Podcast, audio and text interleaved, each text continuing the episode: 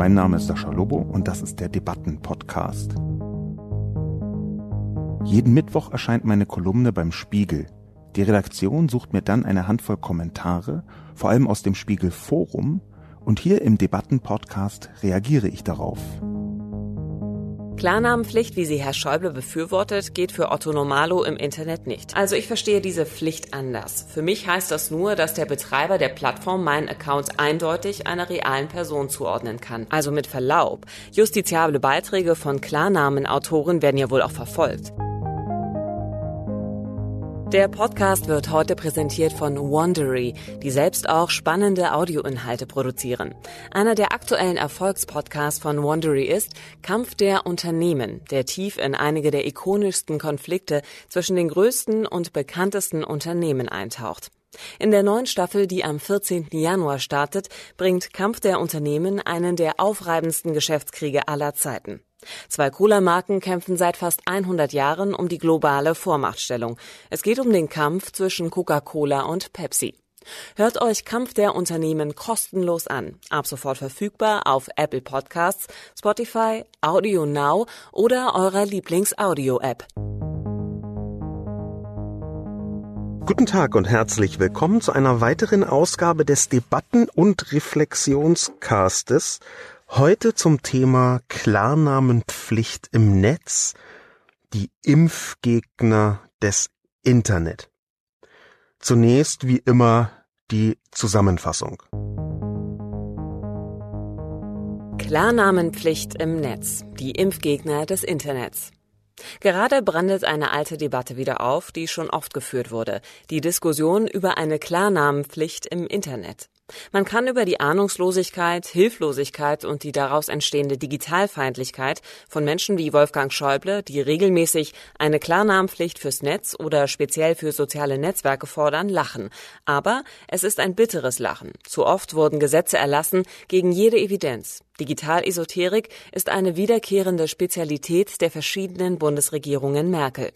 Das Bauchgefühl der Menschen, die nicht im Netz geprägt worden sind, lässt sie oft spüren, dass die Anonymität des Netzes das eigentliche Problem sei. Es ist eine vermeintlich logische Schlussfolgerung, aber sie ist falsch. Sie geht unter anderem davon aus, dass alle Menschen irgendwie einen redlichen Kern in sich trügen und deshalb höchstens unter falschem Namen Monstrositäten von sich gäben. Doch im Netz kann man immer wieder das Gegenteil beobachten. Selbst eindeutig zu identifizierende Personen, die sich mit ihren Äußerungen im Netz strafbar machen, haben häufig wenig zu befürchten, wegen Überlastung, mangels Netzsachkunde oder aufgrund zynischer Gesamteinstellung beteiligter Behörden. Die Nichtverfolgung des technisch Verfolgbaren ist eines der tatsächlichen Probleme, übrigens in Verbindung mit der oft mangelhaften Problemeinsicht und Kooperationsbereitschaft der großen Plattformen. Klarnamenpflichtanhänger meinen es eigentlich nur gut, folgen aber gefährlichen Fehlüberzeugungen. Sie verlassen sich auf Erzählungen, die so oft wiederholt wurden, bis sie sich irgendwie wahr anfühlen. Das einzige Mittel dagegen ist, sich immer wieder die eigene Anfälligkeit für esoterische Denkmuster zu vergegenwärtigen und das eigene Denken und Handeln ständig darauf zu prüfen. Die Klarnamenpflicht ist gefährlich, weil Anonymität und Pseudonymität im Netz in erster Linie Schutzinstrumente sind, insbesondere ohnehin angreifbare und marginalisierte Menschengruppen würden gefährdet. Ein Klarnamennetz wäre ein Paradies für Stalker, Mobber oder Todeslistenfans. Man kann diese Realität nicht ignorieren. Klarnamenpflicht mag sich für manche harmlos anhören, aber faktisch handelt es sich um eine radikale Form des heute in China bestehenden Internets der autoritären Staatskontrolle. Wolfgang Schäuble hat faktisch für Deutschland das chinesische Staatsinternet gefordert, nur härter. Wie es bei der Digitalesoterik oft vorkommt, mutet Klarnamenpflicht an wie ein praktisch fertig in der Schublade liegendes Konzept. Aber es ist doch nur eine Ein-Wort-Beschwörungsformel.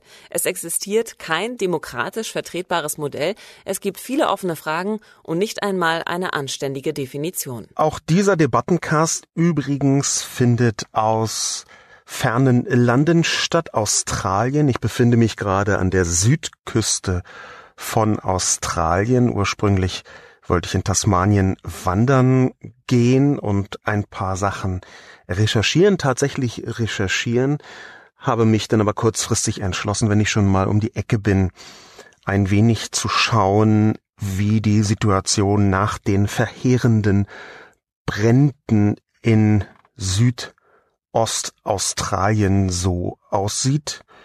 Ich habe ein paar Fotos gemacht, ich habe mit Menschen gesprochen, vielleicht schreibe ich eine Reportage darüber. In jedem Fall werde ich aber noch ein paar Inhalte darüber verbreiten. Ich weiß noch nicht, auf welchem Medium ich das tue, ob auf meinem Blog äh, zum Buch vielleicht, ob ich darüber einen Artikel, ich weiß es einfach noch nicht. Ähm, ich habe eine ganze Menge von interessanten Beobachtungen machen können. Zurück zum Debattencast. Ich sage das mit der Reise vor allem deshalb, weil es sich wieder um eine reisequalitative Aufnahme handelt. Gleichzeitig bin ich etwas verschnupft. Beides ist für uns alle Beteiligten, fürchte ich jetzt, unumgänglich auszuhalten. Aber das passt ja auch ein bisschen zur Klarnamenpflicht. Passt es eigentlich gar nicht, aber die Klarnamenpflicht, die passt ohnehin zu nicht so richtig irgendetwas anderem außer einer Perspektive, die ich bei mir in der Kolumne nicht vollumfänglich abgebildet habe. Diese Perspektive ist eine sehr häufige. Und zwar eine Perspektive von Menschen, die glauben, man könne alles, was außerhalb des Internets geschieht, mit ins Internet übertragen. Das ist eine Debatte, eine Diskussion, die in Deutschland nie wirklich geführt worden ist, obwohl sie hätte geführt werden müssen. Und zwar die Debatte um Internet-Exzeptionalismus. Internet-Exzeptionalismus, ich glaube, das habe ich hier sogar schon mal erwähnt in dem Debattencast. Internet-Exzeptionalismus ist eine rechts wissenschaftlich gefärbte Debatte in den Vereinigten Staaten, die dort häufiger und intensiver geführt worden ist. Und diese rechtswissenschaftliche Debatte, ähm, die hat zum Inhalt, ob man alles, was in der dinglichen Welt geschieht, irgendwie übertragen könne auf die virtuelle, auf die vernetzte Welt. Ob also alle Regeln, die in der Kohlenstoffwelt gelten, ebenso oder zumindest fast ebenso auch im Netz gelten müssten. Das hört sich an wie so eine merkwürdige, vielleicht sogar harmlose oder ein bisschen trottelige Frage, ist es aber überhaupt nicht. Der Internet-Exzeptionalismus, der ist nämlich eine Debatte darum, wie viel von dem Bauchwissen, von dem Gefühl für die Zusammenhänge der Dinge, vom Gefühl für die Welt, wie viel davon lässt sich übertragen ins Netz. Denn genau dieses Bauchgefühl, das ist ja bei den allermeisten Menschen, jedenfalls bei den älteren allermeisten Menschen, ein sehr dinglich geprägtes, ein von der Kohlenstoffwelt geprägt. Das Internet ist in seiner Ausprägung, wie wir es heute kennen, ja noch gar nicht so wahnsinnig alt und soziale Medien sind sogar noch etwas jünger, wenn man die Vorläufer nicht dazu zählt. In jedem Fall ist die Herangehensweise von, sagen wir mal, einer Person wie Wolfgang Schäuble an das Internet eine, die fußt auf einem Fundament der Kohlenstofflichkeit, der Dinglichkeit, der Anfassbarkeit, auch der Nicht-Digitalität. Digitalität ist sowieso eine sehr schwer greifbare Eigenschaft, schon für diejenigen, die ähm, sich intensiv damit beschäftigt haben und die versucht haben, ein Gespür dazu gewinnen, für diejenigen, die das nicht in, der, in dieser Intensität getan haben, ist Digitalität noch viel schwieriger greifbar. Die Debatte, die eigentlich also hätte geführt werden müssen, noch bevor man irgendwas Politisches mit dem Netz in größerer Regulierung anfängt zu tun, wäre die um Internet-Exzeptionalität gewesen. Internet-Exzeptionalismus das ist äh, eine direkte Übertragung von einem englischsprachigen Begriff, den gibt es im deutschsprachigen noch nicht mal so richtig. Was man daran erkennt, wenn man Internet-Exzeptionalismus googelt, dann kommt man auf irgendwie äh, ein halbes Dutzend Treffer auf Deutsch und davon sind, glaube ich, zwei Artikel von mir. Was bedeutet, nein, die Debatte ist nicht geführt worden, auch wenn ich versucht habe, das über Spiegel Online mal ein bisschen anzustoßen, hat äh, nicht geklappt. Notwendig wäre es trotzdem. Die Klarnamenpflicht ist nämlich eine, die wie so viele Debatten daran krankt, dass die Besonderheiten des Internets nicht voll durchdrungen werden. Übrigens von allen Beteiligten. Es ist nicht so, dass die bösen Offlineies gar keine Ahnung haben und jetzt mal die Schnauze halten sollen, wir machen das im Internet halt anders, sondern es ist auch so, dass die Internetleute gar nicht in voller Reichweite durchdrungen haben, was die Besonderheiten bei der digitalen Vernetzung sind, wenn sie gegen eine Klarnamenpflicht argumentieren. Es ist ganz grob übertragen ungefähr so, dass die meisten Offliner äh, die sich an der Diskussion beteiligen, tendenziell eher sagen, nee, ja, warum? Knabenpflicht ist doch super, soll, sollte endlich mal funktionieren. Gibt doch auch Nummernschilder bei Autos. Und das umgekehrt, die meisten Onliner sagen, nee, Klarnamenpflicht möchte ich lieber nicht. Es, es gibt auch immer Ausnahmen und es sind jetzt gar keine reinen Mehrheiten für das eine oder für das andere. Aber das sind die ungefähren Grenzverläufe. Und interessanterweise ist es, gerade wenn man Internet-Exzeptionalismus anlegt, gar nicht so eindeutig, wie das in der dinglichen Welt geregelt ist. Man könnte es nämlich auch genau umgedreht sagen. Und der Moment, ich kann doch durch eine deutsche Fußgängerzone gehen und mich da unterhalten, ohne dass ich da meinen Personalausweis äh, ständig vorzeigen muss oder irgendwie ein Namensschild auf dem Kopf mit mir rumtrage. Also in der dinglichen Welt ist eine Klarnamenpflicht überhaupt nicht vorhanden und bis zur Erfindung von Gesichtserkennung automatisierter Natur und bis zur Erfindung von flächendeckenden Überwachungsvideos war auch das bloße Zeigen eines Gesichts alles andere als irgendwie was Klarnamenorientiertes.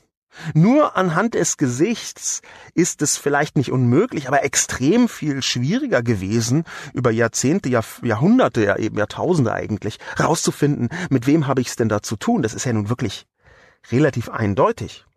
Das heißt, der direkte Vergleich mit der dinglichen Welt, was die Klarnamenpflicht angeht, ist nicht nur ganz mehrdimensional zu verstehen, sondern auch nicht so leicht, wie man sich das auf der einen oder auf der anderen Seite gerne so wünscht. Was aber klar ist, in dieser gesamten Debatte gibt es zwei, ich vereinfache das etwas, zwei Fronten und die einen verstehen die Welt nicht mehr warum kann denn jetzt eigentlich nicht einfach man mit einem Namen für das stehen, was man sagt? Und die anderen denken, wie kann es sein, dass sie nicht versteht, dass Anonymität eine Schutzfunktion ist? Der Kern sind auch hier wie ganz oft Diskussionen um Privilegien. Und der eigentliche Riss, den ich in meiner Kolumne gar nicht so erwähnt habe, der in den Kommentaren häufig aufgetaucht ist auf verschiedene Arten. Der eigentliche Riss ist zwischen denen wie Wolfgang Schäuble, die auch prima ohne Internet zurechtkommen würden, und denen, die wissen, dass sich ein guter Teil, und zwar ein nicht abschalt und nicht ignorierbarer Teil ihres Lebens, im Netz abspielt. Es ist einfach heute nicht mehr so, gerade bei jüngeren Menschen, aber auch bei vielen nicht mehr ganz so jungen Menschen, dass sie sich aussuchen können, ob sie ins Netz gehen oder nicht. Die gesamte Gesellschaft dringt in Richtung Netz. Insofern ist die Frage, wie hältst du es denn selbst mit dem Internet? Eine, die sehr stark mitentscheidet darüber, ob man ein Gespür entwickelt für Klarnamen oder keine Klarnamen im Netz. Die Kommentare, die haben ähm, vergleichsweise differenziert dieses Thema aufgegriffen. Dafür bin ich sehr dankbar. Es wurde auch ganz munter diskutiert. Auf Twitter übrigens größtenteils Zustimmung, einfach deswegen, weil wer fünf Minuten auf Twitter unterwegs ist und ein bisschen ein Gespür entwickelt für Twitter, der ahnt, warum Klarnamen vielleicht nicht immer das Allerbeste sind und Klarnamen pflichten schon gar nicht.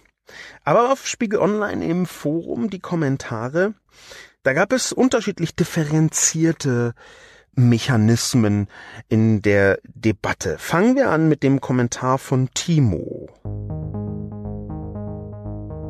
Timo hat ein anderes Verständnis von Klarnamenpflicht. Er sagt, es gehe doch um die Zuordnbarkeit. Also ich verstehe diese Pflicht anders. Für mich heißt das nur, dass der Betreiber der Plattform meinen Account eindeutig einer realen Person zuordnen kann. Dass also mein Klarname etc. hinterlegt ist. Ich kann mich trotzdem weiterhin Currywurst 11 nennen, sollte der Account Currywurst 11 aber antisemitische Beleidigungen oder so posten, ist nach Bestätigung durch einen Richter möglich, den Verursacher eindeutig zu ermitteln. Timo hat einen wichtigen Punkt, der häufig in der Debatte kommt. Denn was ich in der Kolumne schrieb, dass Klarnamenpflicht gar nicht so eindeutig definiert ist, das verwässert natürlich auch die Debatte selbst, bis in meine Kolumne übrigens hinein. Das hängt einfach damit zusammen, dass Klarnamenpflicht eben nicht das ist, was Timo hier beschrieben hat. Eine Klarnamenpflicht besteht aus einer Klarnamenpflicht, die irgendwie auch mit dem Publikum zu tun hat. Sonst müsste man von einer Identifikationspflicht sprechen. Das ist ja relativ eindeutig, dass Klarname etwas anderes ist als Identifikation. Und das ist in der Tat etwas, was ich in der Kolumne deutlicher hätte ausdrücken können. Es ist aber auch etwas, was deswegen die gesamte Debatte schwierig bis teilweise sogar absurd aneinander vorbeiredend werden lässt. Timo versteht die Klarnamenpflicht anders, nun aber das ist dann nicht mehr Klarnamenpflicht. Klarnamenpflicht ist Auftreten unter seinem eigenen Namen. Wenn man sagen würde, es gibt noch die Möglichkeit der Pseudonyme, es gibt ja Abstufungen, darüber können wir gerne reden. Und dass Klarnamenpflicht als Begrifflichkeit dazu benutzt wird, um zu sagen, äh, man muss sich eindeutig identifizierbar anmelden, dann wäre das etwas anderes.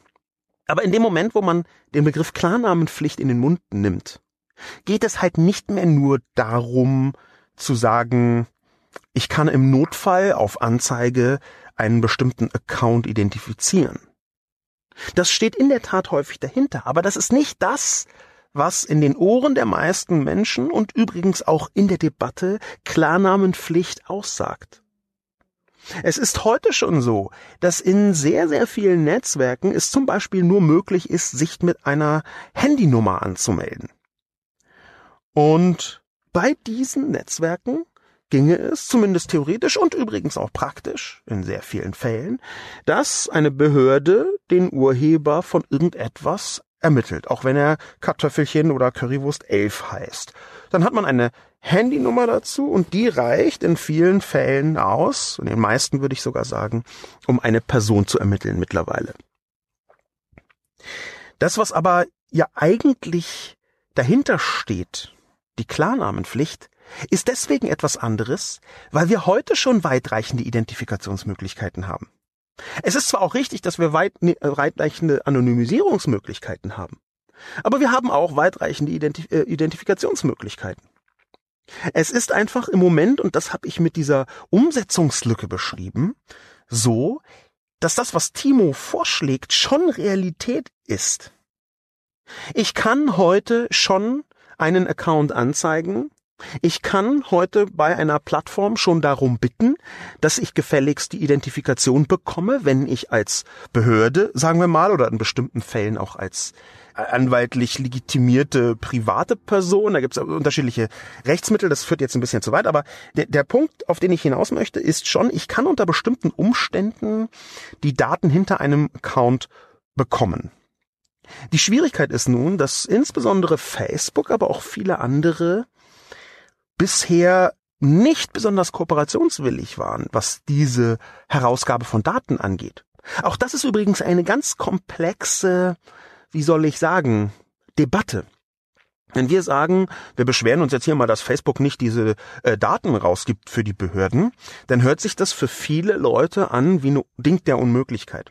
Wenn man das gleiche, Facebook ist ja ein weltweites Netzwerk, überträgt, sagen wir mal, nach Ägypten oder nach Saudi-Arabien, dann hört man relativ schnell auf zu glauben, dass das ja eine Unmöglichkeit ist von Facebook, nicht mit den Behörden zu kooperieren, sondern dann merkt man, das ist eine zweischneidige bis fünfschneidige Angelegenheit. Es ist in der Tat so, dass wir hier nicht eine super simple, ja, klick, zack, bumm, fertig Lösung, one size fits all haben. Wir haben gerade in Deutschland eine reichhaltige Geschichte der Abwehrmechanismen gegen übergriffige Exekutive, die, glaube ich, vollkommen zu Recht Schutzfunktionen bereithält gegenüber Behörden. Ich meine, man muss sich ja nur mal anschauen, was in den letzten Wochen und Monaten geschrieben worden ist über verschiedene rechtsextreme Netzwerke in verschiedenen Polizeien. Auch darüber hatte ich schon den ein oder anderen Artikel geschrieben, um genau zu wissen, okay, auch Behördenzugriffsrechte werden missbraucht. Das heißt, eine weitere Firewall, eine Schutzfunktion, dass nicht jeder missliebige Kommentator auf jedem Netzwerk mit einem Klick sofort identifiziert werden kann. Auch eine Schutzfunktion in dieser Hinsicht hat durchaus mit Grundrechten zu tun und mit Abwehrrechten, Freiheitsrechten, Abwehrrechten gegenüber staatlichen Autoritäten. Das ist keine simple Diskussion. Es ist eine vielschichtige Diskussion. In dem Punkt kann ich auch daran erinnern, dass man durchaus sehr unterschiedliche Haltungen dazu haben kann, ohne jetzt vollkommen in die eine oder andere politische Richtung abzugleiten. Man kann natürlich auch für bestimmte Formen der Identifizierbarkeit eintreten und man kann natürlich auch für bestimmte Formen von Klarnamenpflicht eintreten, ohne sofort ein Volltrottel zu sein. Was allerdings ich dann mindestens erwarten würde, ist eine detailliertere Konzeption. Weil das, was heute als Klarnamenpflicht so gehandhabt wird, als Begriff, das ist genau das, das hat Timo in seinem Kommentar nicht ganz abgebildet, das ist genau das, dass man unter eigenem Namen im Netz auftritt. Das ist die Merkwürdigkeit dieser Debatte. Dadurch, dass sie sehr komplex ist, dadurch, dass die Begriffe nicht sehr präzise definiert verwendet werden, fordert Timo etwas, was es in den meisten Fällen bereits gibt, was aber selten umgesetzt wird, aus wiederum vielen Gründen. Klarnamenpflicht ist nicht das, was Timo gefordert hat. Die Zuordnbarkeit, die kann heute schon bestehen. In vielen Fällen tut sie das bereits. Wir nähern uns dieser Debatte und machen weiter mit Udo. Udo knüpft an Sascha Lobos Argument an, eine Klarnamenpflicht sei ein Paradies für Stalker, Mobber und Todeslistenfans und schreibt. Klarnamenpflicht, wie sie Herr Schäuble befürwortet, geht für Otto Normalo im Internet nicht. Der durch Personenschutz rund um die Uhr geschützte Politiker kann sich offenbar nicht vorstellen, was einem nicht privilegierten Normalo-Bürger bei Nennung seines Klarnamens zustoßen könnte. Hasskommentare sind da noch das Mindeste. Anfeindungen, Sachbeschädigung, zum Beispiel Auto abfackeln, Todesdrohung bis hin zu körperlichen Attacken wäre die Folge. Nur im Schutz der Anonymität kann man vom Mainstream abweichende, kritische und dezidierte Ansichten, seien sie politisch oder moralisch, äußern. Diskussionen über strittige Themen wären nicht mehr möglich. Udo bringt einen wichtigen Punkt auf, nämlich was macht eigentlich eine Klarnamenpflicht, theoretische Klarnamenpflicht mit einer Debatte. Es ist schon manchmal ein bisschen schwierig, wenn so Begriffe wie vom Mainstream abweichende, kritische und dezidierte Ansichten, wenn solche Formulierungen benutzt werden, vom Mainstream abweichend, das hört sich immer so ein bisschen an äh, wie so ein äh, unterschwelliger äh, AfD-Sprech. Ich möchte jetzt auf keinen Fall Udo irgendwas unterstellen. Das ist eher nur so die, die, die Wortirritation, die sich äh, da ergibt. Ich halte auch nicht besonders viel von diesem vom Mainstream abweichend. Was soll das äh, genau bedeuten? Ich habe jetzt nicht den Eindruck, als würden bestimmte abweichende Meinungen von diesem Mainstream, damit sind ja meistens sehr rechte, ausdrücklich rechte Meinungen gemeint, sehr selten nur linke, also irgendwie äh, ich habe noch nie gehört, dass jemand gesagt hat, hier Enteignung vom Großkapital sofort. Nein, auch solche vom äh, Mainstream abweichenden Meinungen haben ja ihre Berechtigung. Da, das habe ich dann noch original noch nie gehört. Immer nur dann vom Mainstream abweichend, wenn man sagt, na ja, oder soll man es nicht doch lassen mit diesem, einfach ein paar mal so ertrinken lassen von diesen schwarzen Menschen da im Mittelmeer, damit nicht mehr so viele kommen. Und das, das, das sind dann immer die vom Mainstream abweichenden Meinungen. Die anderen sind dann halt immer gleich linksextrem und werden auch dann als linksextrem bezeichnet, egal ob sie es sind oder nicht. Das also nur zu dieser Schwierigkeit der Begrifflichkeit vom Mainstream abweichend. Aber substanziell, und wie gesagt, auf keinen Fall möchte ich das auf Udo beziehen, substanziell hat äh, Udo recht. Es gibt bestimmte Haltungen, bestimmte Debatten, die man schwieriger äußern kann und führen kann im Netz, wenn man sie unter Klarnamen führt.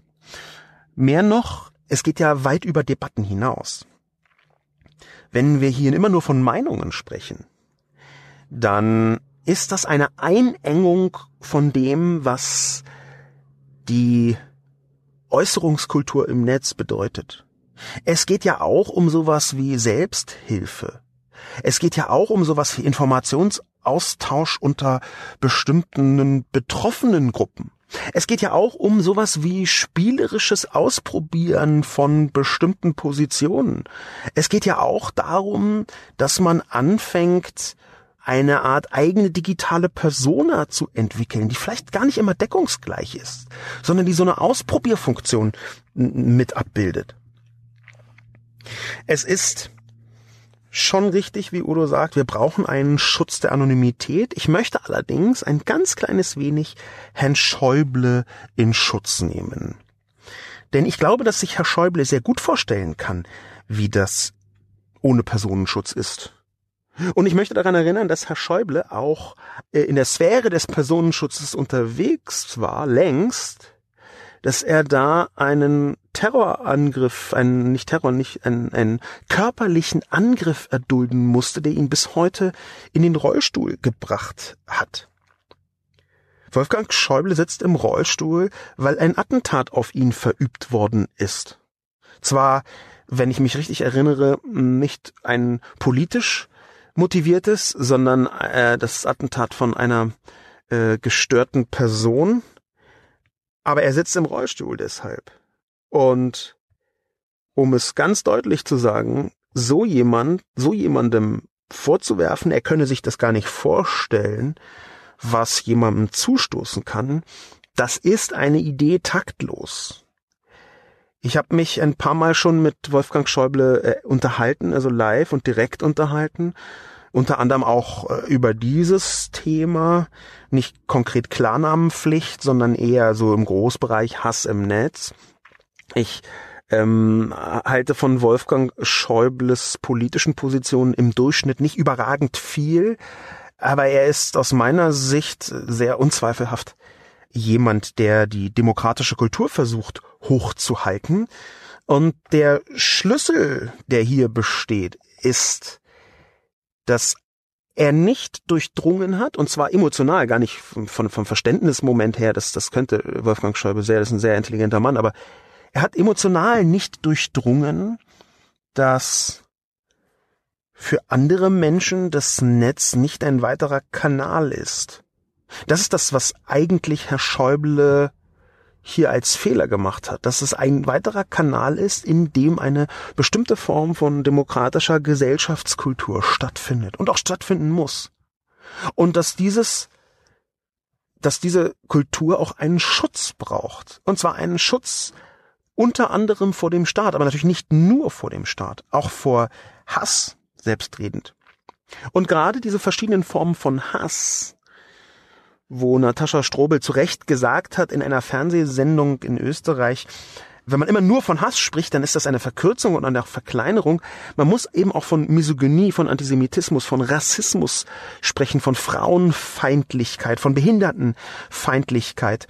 Wenn man immer nur den Großbegriff Hass benutzt, dann wird nicht besonders deutlich, wie dieser Hass motiviert ist. Hass ist da manchmal fast eine Art Verharmlosung davon, was eigentlich geschieht. Soweit also im äh, weiteren Sinn paraphrasiert Natascha Strobel ganz richtig. Dieser Hass, der dort draußen ist, diese Menschenfeindlichkeit, die dort draußen ist, vor der muss man auch geschützt sein. Und da relativ eindeutig die Behörden das noch nicht rausgefunden haben, wie ein solcher Schutz aussieht, ist der allererste Selbstschutz dass man anonym im Netz auftreten kann oder pseudonym im Netz auftreten kann. Die Klarnamenpflicht ist übrigens auch deswegen so ein verwurschtetes Konzept, weil so von so vielen Hau drauf Diskutanten dann irgendwelche Formulierungen kommen wie man muss doch äh, mit äh, hochgeklapptem Visier im Internet unterwegs sein. Das sind diese Kandidaten, von denen ich sprach, die eine gewisse Verletztheit, eine eigene Verletztheit damit zeigen. Sie merken, die sind schon mal aneinander geraten mit jemandem, der sie fürchterlich beleidigt hat und der hieß dann irgendwie Zongo 137. Und sie waren stocksauer, dass sie diesen Zongo 137 nicht ins Gesicht sehen konnten. Das sind Emotionalitäten, die nachvollziehbar sind, die aber in der digitalen Welt nicht die gleiche Lösung haben wie in der dinglichen Welt. Ich glaube, um Udos Kommentar mit einem kleinen Schlenker äh, zu Ende besprochen zu haben, ich bin mir sehr sicher, dass Wolfgang Schäuble genau weiß, was und wie er da fordert. Und zwar weiß er es genau aus seiner eigenen Perspektive. Er weiß es aber nicht, was das konkret bedeuten würde, weil ich nicht davon ausgehe, dass Wolfgang Schäuble, sagen wir mal, jeden Tag in irgendwelchen Foren unterwegs ist und sich dort in der Tiefe austauscht über Dinge, von denen man nie möchte, dass sie irgendwie in Verbindung mit einem gebracht werden. Von denen man nie möchte, dass sie auch nur durch einen Hack irgendwie zuordnenbar wären. Das kommt ja noch dazu, dass sehr viele von den Leuten, die diese Klarnamenpflicht befürworten, gar nicht auf dem Schirm haben, dass regelmäßig alle möglichen Datenbanken gehackt werden. Das ist wenn man also sagen würde, ja, nach außen hin heiße ich irgendwie äh, ähm, Otto 57, aber der Betreiber einer Plattform, der weiß halt immer, ich bin Sascha Lobo, ich wohne in der sowieso Straße XYZ in äh, 14, 17, 18 Berlin, äh, Schöneberg oder so dass das Daten sind, die vielleicht in einer Datenbank vor in Anführungszeichen normalen Menschen sicher sind, dass aber genau solche Datenbanken regelmäßig geknackt werden. Und wir reden hier von vielen hunderten Millionen Accounts, die jährlich geknackt werden. Ich wünschte, das wäre ein Scherz oder eine Größenordnung, in der ich übertreibe, aber höchstens ein ganz kleines wenig. Wir haben inzwischen bei den eingängigen Überprüfungswebsites, wo man schauen kann, ist einer von meinen Accounts auch betroffen, eine so große Zahl von gemeldeten Brüchen zwischen ein paar Millionen und dreistelligen Millionen Anzahlen von Accounts, die gehackt worden sind, dass diese Zuordnbarkeit im Prinzip fast öffentlich stattfindet. Die entsprechenden Daten sind zumindest für einigermaßen digital bewanderte Subjekte sofort zu bekommen. Es gab beispielsweise vor vielen Jahren einen großen Yahoo-Hack, bei dem, glaube ich, 70 Millionen Konten oder so abgefischt worden sind. Ich war davon mit betroffen, mit einer uralten Mailadresse, aber ich bin davon mit betroffen und bis heute finde ich unter meinem Namen alle möglichen Zuordnungen, wenn ich zugleich diese Yahoo-Adresse google, alle möglichen Zuordnungen, die man eigentlich nicht im Internet sehen wollen würde bestimmte Accounts, die damit verbunden waren, bestimmte Äußerungen, die diese Accounts getroffen haben. Ähm, auf einmal lässt sich über diesen Hack, es war damals, wenn ich mich richtig erinnere, auch eine Vielzahl von Yahoo-Plattformen äh, mit betroffen, Flickr zum Beispiel. Über diesen Hack ließ sich zum Beispiel meine Mailadresse in Verbindung bringen mit einem Pseudonym, was ich damals geführt habe. Das ist jetzt äh, über ist ungefähr 15 Jahre her, würde ich sagen. Benutze das Pseudonym längst nicht mehr, aber äh, ich benutze sowieso extrem selten Pseudonym, aber darum geht's ja gar nicht. Sondern es geht einfach darum, dass man eben noch gedacht hat, es sei sicher. Und jetzt schon merkt man, es ist nicht mehr sicher. Es geht ja darum, dass man eben noch gedacht habe, ja, mit dem Klarnamen, was soll da schon passieren? Und jetzt schon ist der Klarname sehr gut nachverfolgbar. Klarnamenpflicht heißt bei sehr vielen Menschen, abhängig vom Namen übrigens immer auch, Adressoffenlegungspflicht. Und auf einmal ist man mit seinen kompletten Daten irgendwo im Netz, nur weil man einen Kommentar abgegeben hat. Nein, das tut mir leid. Das kann ich nicht richtig nachvollziehen. Es gab innerhalb der Debatte auch jemanden namens Klaus, und Klaus hat einen kurzen Seitenvorschlag gemacht, zu dem ich auch etwas sagen möchte. Klaus schreibt. Wie wäre es im Falle einer strafrechtlich relevanten Bemerkung, dass nach einer Anzeige und einem Gerichtsurteil der Klarname, ein Foto und der Grund des Urteils im Netz veröffentlicht würde? Klaus Kommentar ist äh, an der Grenze, würde ich vorsichtig sagen. Es ist ja schon bei strafrechtlichen Bemerkungen wenn man dann eine Anzeige abgibt und ein Gerichtsurteil, dass dann der Klarname veröffentlicht wird, das geht ja schon ein wenig in Richtung Pranger. Ich habe darüber vor einigen Monaten schon mal etwas geschrieben, dass sich Öffentlichkeiten heute anders verhalten und dass nicht bei jedem Prangergekreische aus meiner Sicht sofort auch ein verdammenswerter Mechanismus dahinter stecken muss. Aber so ein ganz klassischer Pranger, jemand ist verurteilt und wird ins Netz gestellt. Sowas wie das in den Vereinigten Staaten in manchen Bereichen schon vorkommt da würde ich dann doch noch etwas zurückschrecken und zurückzucken. Ich glaube, hm, das ist auch überhaupt nicht das, was mit Klarnamenpflicht äh, gemeint und gesagt wird, dass äh, nach einem Gerichtsurteil der Name veröffentlicht wird.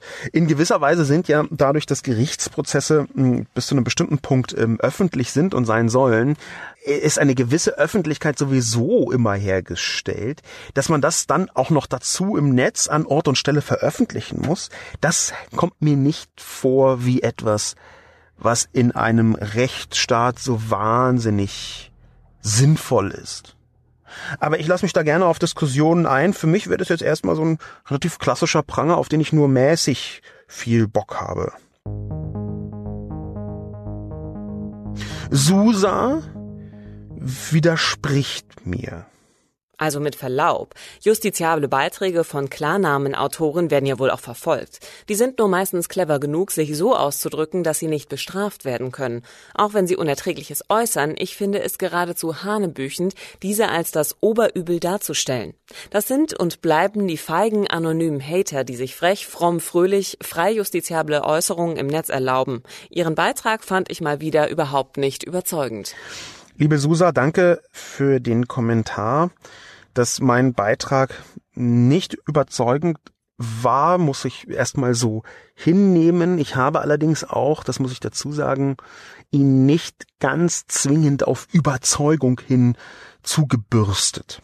Es gibt Kolumnen, die schreibe ich, um Leute äh, zu überzeugen oder den Versuch zumindest zu machen, meine Argumente so aufzustellen, dass es die Möglichkeit gibt, Leute zu überzeugen. Diese Kolumne habe ich eher als Einordnung versucht hinzustellen. Es ist jetzt nicht so, hier jetzt überzeugen, habt doch bitte endlich meine Meinung, das ist überzeugend. Hm, das ist also völlig in Ordnung, dass ihr ihn überhaupt nicht überzeugend findet. Das mal wieder finde ich bisschen schwierig, da kommt dann so ein, sie sind sowieso doof oder sowas dazu. Aber meine Gott, auch das ist völlig in Ordnung. Aber der nächste Punkt, also der eigentliche Punkt zum Thema Susa, da muss ich widersprechen. Justiziabelbeiträge von Klarnamenautoren werden ja wohl auch verfolgt. Ich befürchte, dass sie sich im Moment überhaupt nicht vorstellen können, was genau mit Straftaten im Netz im Durchschnitt passiert. Sie hören von Fällen, die verfolgt worden sind, weil zum Beispiel meinetwegen eine politische Person beleidigt worden ist und dann passiert dabei irgendwas. Da wird Anzeige erstattet und dann kommt die Polizei in der Tat und, und man hört ja von diesen Gerichtsverfahren. Aber ich befürchte, das ist eine verschwindend geringe Zahl von Dingen, die so passieren.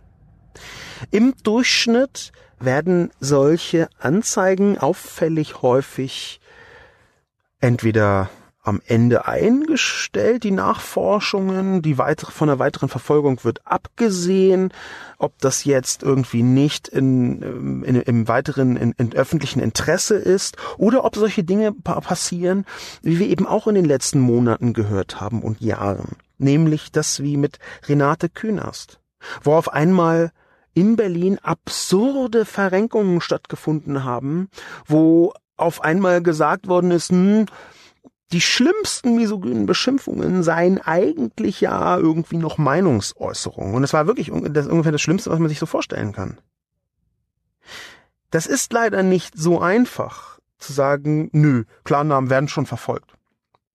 Und da fängt die Schwierigkeit ihres Kommentars so ein bisschen an. Nämlich, dass wir eine Lücke haben von dem, was verfolgbar wäre, aber nicht in der Form verfolgt wird. Wir haben das gleiche auch in Österreich gehabt mit äh, Sigi Maurer. Sigi Maurer ist bei den äh, Grünen, ist inzwischen, glaube ich, Club-Obfrau in Österreich. Und die Club-Obfrau in Österreich, das ist da so quasi, äh, wenn ich mich richtig erinnere, so etwas wie Fraktionsvorsitzende. Und diese Club-Obfrau, die ist vor einiger Zeit in unfassbarer Weise angemacht, ist zu schwach, sexuell belästigt worden über Facebook. Und zwar nachdem sie an einer Bierbude vorbeigegangen ist, vom Account des Bierbudenbesitzers, der anschließend behauptet hat, das sei zwar sein Account gewesen, aber er sei, sei es gar nicht gewesen als Person. In der ersten Instanz hat Sigi Maurer verloren, und zwar auf hanebüchene Weise. Sie geht auch äh, glücklicherweise in Berufung. Und zwar unter anderem, nicht nur, aber unter anderem, weil dieser Wirt, dieser Bierwirt behauptet hat, das sei zwar sein Account gewesen, aber in Wirklichkeit gar nicht er. Das sei irgendjemand anders gewesen. Das war eines der Argumentationsmuster, das zwar niemand geglaubt hat, das aber dazu beigetragen hat, dass eine Verfolgungslücke entstanden ist. Wie gesagt, es gab da noch einiges mehr in diesem speziellen Fall, aber es ist halt immer so. Man denkt, das sei doch alles ganz leicht zu verfolgen, ist es am Ende nicht. Man denkt, es würde doch alles verfolgt, was man auf den Weg bringt, wird es am Ende nicht. Ich habe ja das Beispiel von Jamila Schäfer mit eingebaut in meine Kolumne. Und das Beispiel von Jamila Schäfer ist, die eine mm, Bundesvorsitzende, stellvertretende Bundesvorsitzende der Grünen, die berichtet, wie ein Ermittlungsverfahren wegen einer Morddrohung eingestellt wurde. Dabei war der Account einer, der einen Wohn- und Arbeitsplatz angegeben hat. Wie soll da Klarname noch was helfen, wenn eine, eine Morddrohung einfach so mir nichts, dir nichts eingestellt wird? Das tut mir leid, da bin ich also sehr unterschiedlicher Meinung, Susa. Und gleichzeitig der Kern äh, ihres Kommentars, es sind und bleiben die feigen anonymen Hater, die sich frech, fromm, fröhlich, frei justiziable Äußerungen im Netz erlauben. Nun, das ist wahr. Es gibt viele justiziable Äußerungen im Netz. Es sind aber einerseits, wie ich schon gesagt habe, gar nicht nur diese. Und andererseits sehe ich, dass eine Verletzung da aus ihnen spricht. Und zwar natürlich zu Recht, das habe ich auch in meiner Kolumne schon gesagt. Mm, diese Verletzung ist definitiv berechtigt. Ich spüre durch ihre Zeilen, Susa, dass sie dort äh, beleidigt, äh, gehasst, justiziabel äh, bepöbelt worden sind die meisten Frauen jedenfalls, aber auch die eigentlich die meisten Menschen insgesamt sogar, wäre meine Haltung, sind da schon justiziabel beleidigt worden. Aber die Frage wäre ja schon, ob sie die dann angezeigt haben und es wegen dieser Anonymität im Sande verlaufen wäre. Die Frage ist ja schon, ob es tatsächlich so ist, dass mit einem Klarnamen von dieser gleichen Person sie dann eine Anzeige gestellt hätten.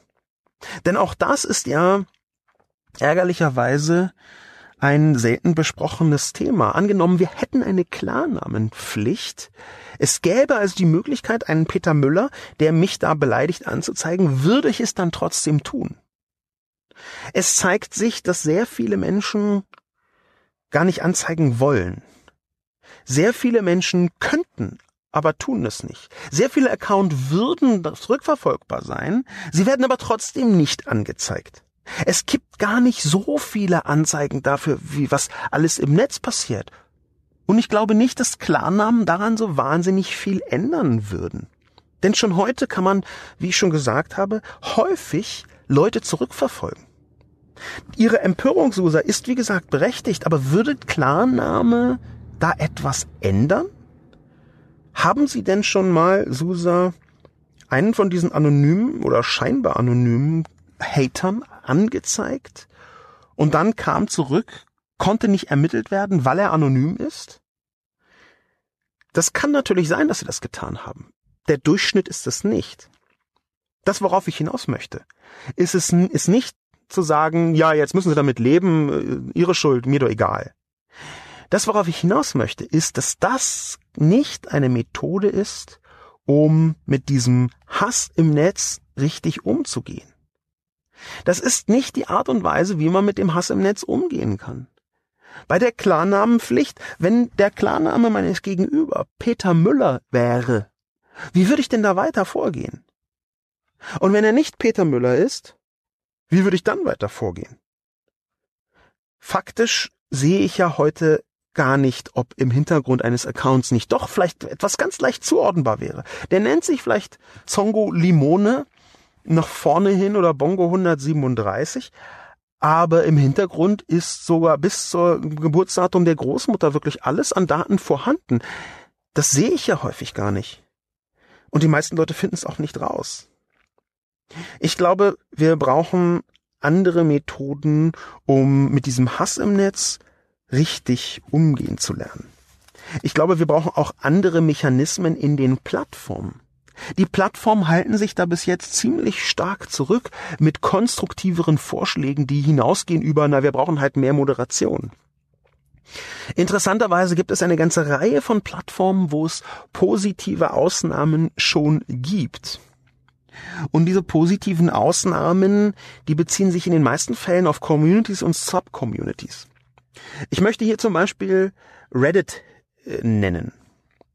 Reddit ist äh, eine der größten Plattformen der Welt, äh, eine Social News Plattform. Ich bin da schon sehr lange und auch sehr gerne Mitglied. Die gehört bis heute für mich zu den zu den wichtigsten äh, Plattformen, die ich im Netz benutze.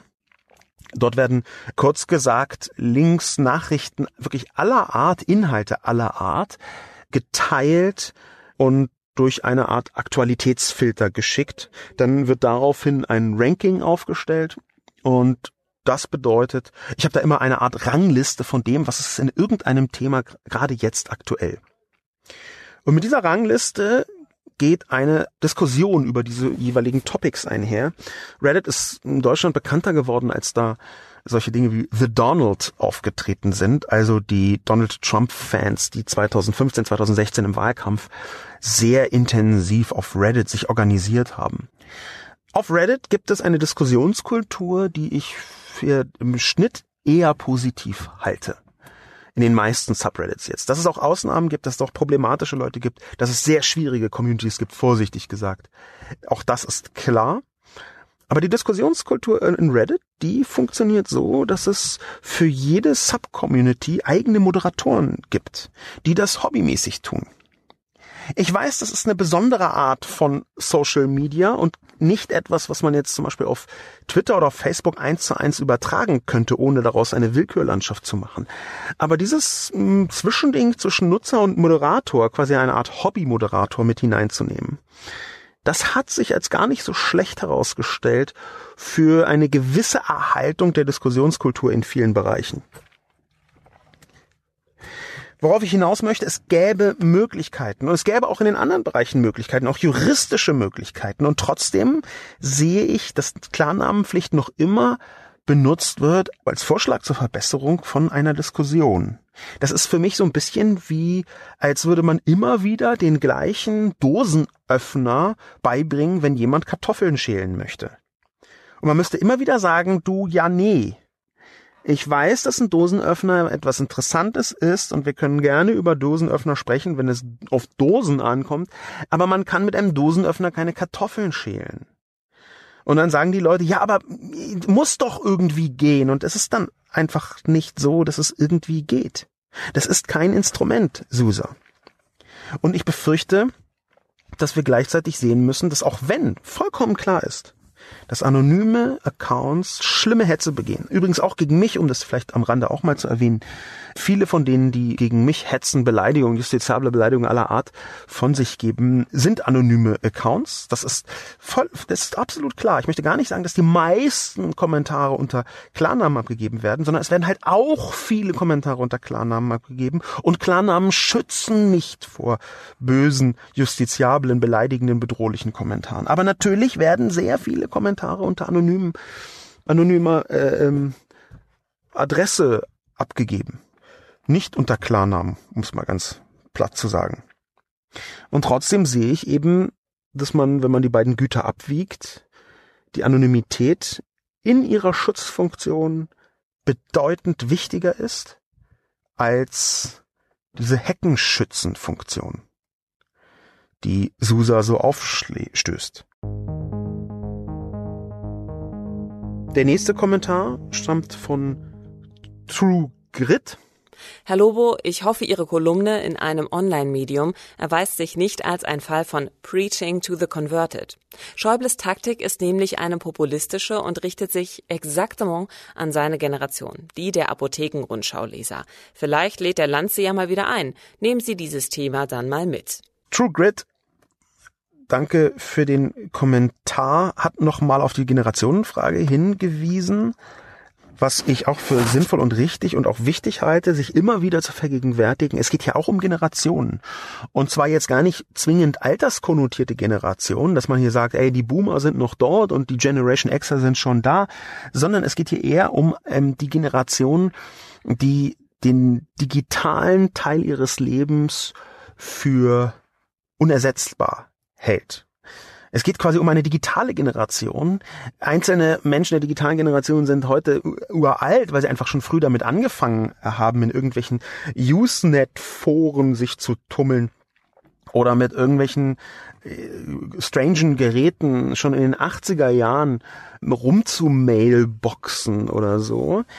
Worauf ich hinaus möchte, es ist natürlich jetzt gerade noch einen Riss vorhanden. Und dieser Riss, der geht durch die Menschen, die mit dem Netz sozialisiert worden sind und die Menschen, die nicht mit dem Netz sozialisiert worden sind.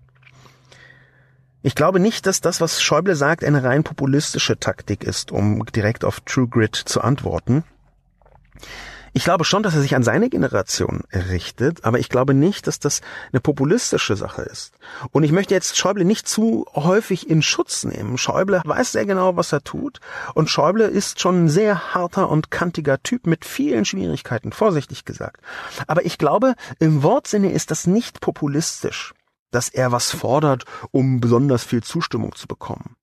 Sondern ich glaube, dass da eher der sehr stark innere sicherheitsfixierte Politiker aus ihm spricht.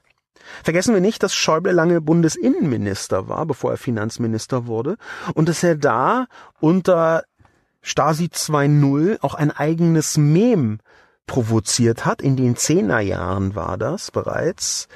Und dieses eigene Mem hing damit zusammen, dass Schäuble nicht nur die Vorratsdatenspeicherung super toll fand, sondern dass er immer wieder versucht hat, die digitale Sphäre so engmaschig wie möglich kontrollierbar zu machen. Schäuble, Wolfgang Schäuble hat ein Faible für bestimmte Formen der Überwachung. Anders kann ich es und auch anders will ich es gar nicht ausdrücken.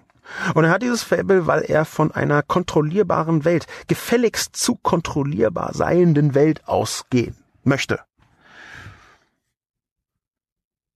Wolfgang Schäuble ist hier in dieser Stelle nicht Populist, sondern Hardcore Law and Order Politiker. Jetzt mag man argumentieren, dass das irgendwie das gleiche ist, das glaube ich aber in diesem Fall nicht, sondern ich glaube, dass es in diesem Fall so eine relativ häufige konservative Haltung ist, die in Deutschland dadurch glänzt, in anderen Ländern zwar auch, aber in Deutschland dadurch glänzt, dass sie die Abwehr und Schutzrechte gegenüber der staatlichen Exekutivgewalt weniger ernst nimmt als alle anderen Law and Order Rechte. Law and Order ist für Leute dieser Kategorie halt ungefähr alles außer dem Grundgesetz und zwar da die Artikel, die die Menschen schützen sollen vor dem Staat, Abwehrrechte gegenüber dem Staat.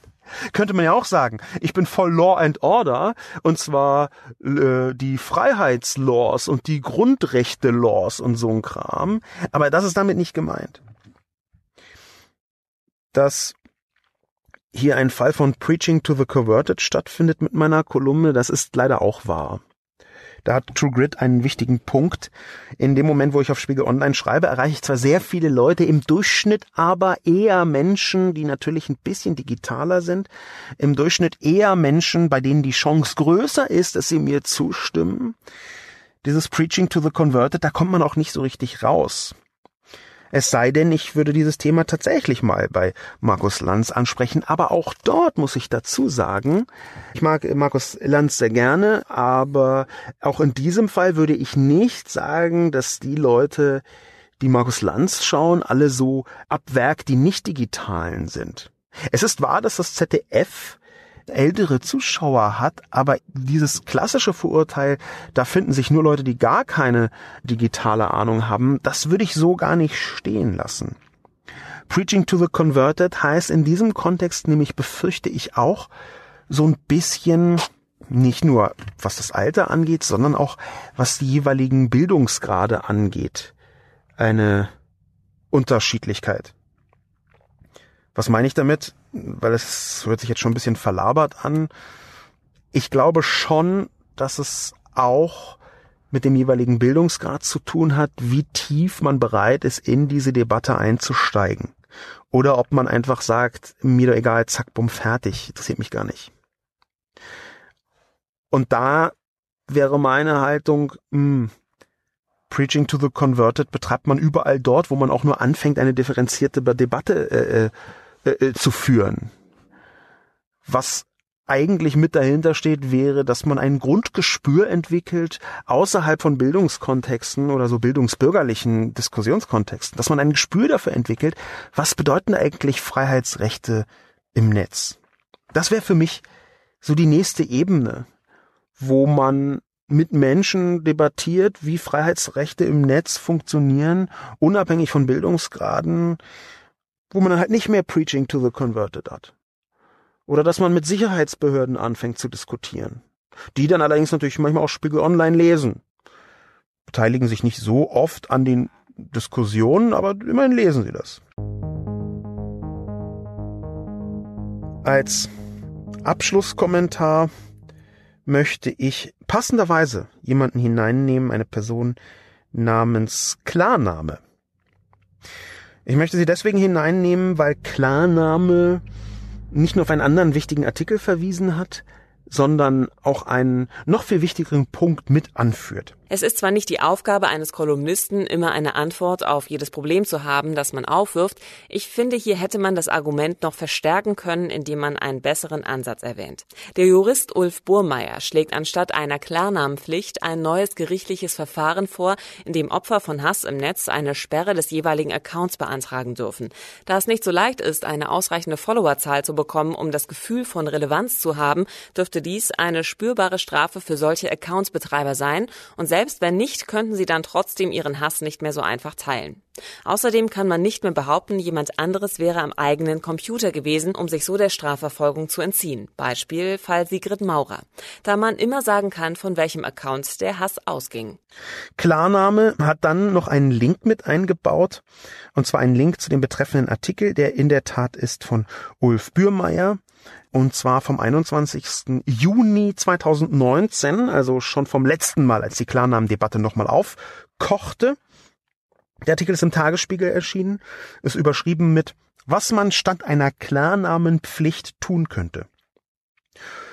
Ulf Bürmeier ist ähm, Richter am Landgericht Berlin und äh, ist dort an der Senatsverwaltung für Justiz versucht, ein Transparenzsystem für Funkzellenabfragen zu entwickeln. Und gleichzeitig ist er aber auch Vorsitzender der Gesellschaft für Freiheitsrechte. Er hat auch einen sehr viel beachteten Podcast, Lage der Nation, zusammen mit Philipp Banser. Das kann ich äh, äh empfehlen, diesen äh, Podcast. Wenn nicht die meisten, die das hier hören, sowieso den auch schon hören. Und Ulf Bürmeier ist in seiner richterlichen und freiheitsrechtlich kämpfenden Funktion. Glücklicherweise jemand, der so konkret wie möglich versucht zu sagen, was eigentlich eine Lösung sein könnte. Denn natürlich hat die Person Klarname mit diesem Kommentar recht. Ich hätte auch einfach mal so ein paar Lösungen aufbringen können. Dass ich das nicht getan habe, ist ein Versäumnis, das ich jetzt aufholen will. Und zwar dadurch, dass ich den Kern von dem, was Ulf Böhmeier geschrieben hat, nochmal wiederhole in Form eines Zitats. Denn Ulf Böhmeier geht schon davon aus, dass eine Debatte auch pseudonym und anonym in der Tat äh, Bereicherung sein kann und nicht nur die Debatte, sondern einfach insgesamt die Meinungsäußerung.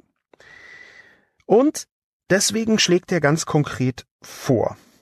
Und zwar Folgendes. Es sollte ein gerichtliches Verfahren eingeführt werden, mit dem Betroffene oder auch Opferschutzorganisationen Sperren von Accounts beantragen können, die für rechtswidrige Äußerungen missbraucht werden. Damit könnten Gerichte zeitweilige oder insbesondere im Wiederholungsfalle auch dauerhafte Sperren gegen bestimmte Accounts verhängen, die die Netzwerke dann bei Zugriffen aus Deutschland nicht mehr anzeigen dürften. Ein solches gerichtliches Verfahren hätte viele Vorteile. Auf die Identität der Menschen, die einen Account betreiben, käme es nicht mehr an. Zugleich ließe sich so wirksam gegen diejenigen vorgehen, die zwar bekannt, aber aus anderen Gründen nicht greifbar sind, etwa weil sie sich im Ausland aufhalten. Anders als beim Netzwerkdurchsetzungsgesetz, NetzDG, würden außerdem nicht die Netzwerke in mitunter zweifelhafter Weise entscheiden, welche Inhalte tatsächlich rechtswidrig sind, sondern ein unabhängiges Gericht. Die Gerichte sind zu solchen Entscheidungen Entscheidungen auch in der Lage. Insbesondere die Pressekammern sind es gewohnt, auch heikle Abwägungsentscheidungen im Bereich des Äußerungsrechts binnen weniger Stunden zu treffen. Soweit also Ulf Bürmeier. Und Ulf Bürmeier hat glücklicherweise einen Vorschlag gemacht, dem ich zwar nicht vollständig zustimmen kann, in allen Dimensionen, aber der sehr leicht nachvollziehbar ist. Nachvollziehbar ist, weil er im Kern nichts anderes ist, als zu sagen, wir brauchen eine Art neues Gerichtsverfahren, eine Art Blitzgerichtsverfahren, wo per Knopfdruck auf Gerichtsentscheidung ein bestimmter Account gesperrt werden kann. Das gilt jetzt natürlich nicht als äh, Mittel gegen alles, was da geschieht. Es ist aber ein interessanter Weg, um einen Teil zumindest ein bisschen greifbarer zu machen von diesen Hassäußerungen im Netz. Und ich glaube, dass das einer der Wege ist, über die man nachdenken könnte. Eine neue Form von Gerichtsverfahren und ich glaube, durch die schiere Zahl, mit denen diese Gerichte dann beschäftigt wären, müsste man auch neues Personal in diesem Bereich einstellen. Aber so ist das dann eben. Neues Internet am Start, also auch neues Personal in der äh, Rechtsprechung benötigt, im Justizapparat benötigt. Ich glaube, dass genau solche Ansätze sehr sinnvoll sind und auch sogar sein müssen. Auch hier wieder übrigens Bonus 2020, die schwarze Null, die im Hintergrund winkt, weil natürlich auch im Justizapparat Kräfte abgebaut werden mussten in den letzten Jahren und Jahrzehnten wegen der, danke, liebe schwarze Null, in den Senatsverwaltungen, die mit dem Justizsystem zu tun haben ohnehin. Aber angenommen, das alles wäre nicht so und wir hätten die Möglichkeit, dann wäre das, haben wir natürlich, war nur ein Scherz, wir haben die Möglichkeit, Leute einzustellen in einem Justizsystem, was genau dafür ein spezielles Gerichtsverfahren sich ausdenkt. Einen bestimmten Prozess, der genau nur dafür da ist, eine Art Accountgericht, der genau nur dafür da ist, sowas zu tun eine neue Form von juristischer Prozessualität, wo man sagt, ja, guten Tag, hier, ich melde das, dieser Account, der hat Folgendes getan, das ist die Sachlage, ein vorgefertigtes Formular, ein Link dazu und dann wird innerhalb von x Stunden entschieden, ja, nein, tschüss. Und natürlich kann man zusätzlich sagen, das ist übrigens auch noch was, wo ich die Person anzeigen möchte. Bitte, ist da überhaupt jemand dahinter, hinter diesem Account? Im Zweifel ist ja alles, was Strafbarkeit angeht, nicht accountbezogen, sondern personenbezogen, auch relativ klar. Irgendwo muss eine Person im Zweifel sein oder die Verantwortung haben, zumindest für diesen Account. Auch das komplett auszublenden, halte ich nicht für richtig. Aber da eine Automatisierung hineinzubringen, und zwar eine gerichtsorientierte, das halte ich für gar keinen schlechten Gedanken. Danke also Ulf Bührmeier und ebenso danke auch der Person Klarname, die das als positiven Abschluss mit einem ganz konkreten Vorschlag versehen hat. Vielen Dank auch fürs Zuhören. Ich bitte zu entschuldigen meine leichte Dizziness, vielleicht meine etwas verknoteten, also noch verknoteteren als sonst Gedanken. Mein Name ist Sascha Lobo. Vielen Dank fürs Zuhören und bis zum nächsten Mal.